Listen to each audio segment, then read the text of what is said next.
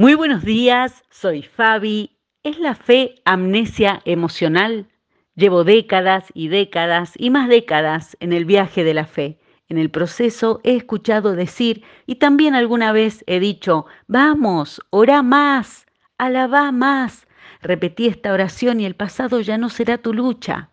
Y qué bueno si este ha sido un camino victorioso para tu vida. Gloria a Dios por eso pero también he conocido y experimentado otra parte del viaje. Por eso hoy quiero compartir con aquellos que luchan con algún miedo o la preocupación, con aquellos que sienten que su propia capacidad está agotada y necesitan descanso para su alma. Ante todo, Dios te ama. Tu fe no es defectuosa. Dios sigue siendo verdad en tu vida y Él te cuida y abraza hoy. La fe no es amnesia emocional. La fe es, entre muchas otras cosas, valentía para enfrentar lo que sentimos, lo que nos pasa.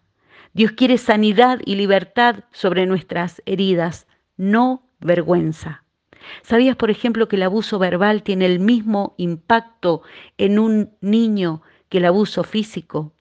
Será por eso que crecemos, y somos adultos y las palabras que decimos y escuchamos a veces chocan con nuestra herida del pasado. Por esto sanar nuestro corazón puede ser el mayor acto de fe al que Dios nos esté llamando hoy.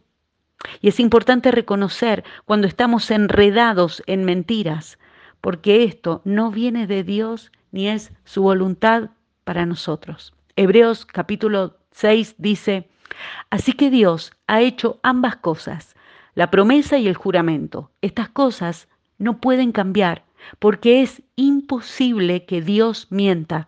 Por lo tanto, los que hemos acudido a Él en busca de refugio, podemos estar bien confiados, aferrándonos a la esperanza que está delante de nosotros. Cuánta palabra de Dios maravillosa para nuestro corazón.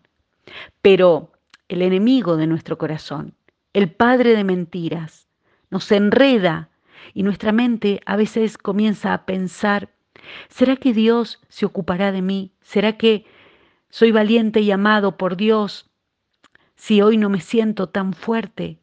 ¿Y saben cuál suele ser nuestro próximo paso? Desconfiamos del amor de Dios para nosotros, de su cuidado, de su atención. Creemos la mentira de que Dios no debe amarnos porque tenemos problemas y nos terminamos alejando de Él porque no tenemos ni la vida, ni las respuestas, ni las oraciones perfectas. Si hay una verdad a la que aferrarnos hoy como si fuera una cuerda que nos salva del miedo, es que Dios no miente. Él te ama con amor eterno.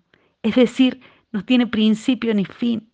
Él extiende su misericordia hoy hacia nosotros. Él te da la mano para levantarte hoy. Él es Dios y no hombre. Él no olvida ni equivoca tu nombre. Podemos confiar, acercarnos, derramar nuestro corazón y ser libres de las mentiras que nos han alejado del verdadero y perfecto amor de Dios. Especialmente hoy Dios quiere cuidar de nosotros con su presencia poderosa y sanadora. Gracias Señor por todo esto en el nombre del Señor Jesucristo. Amén.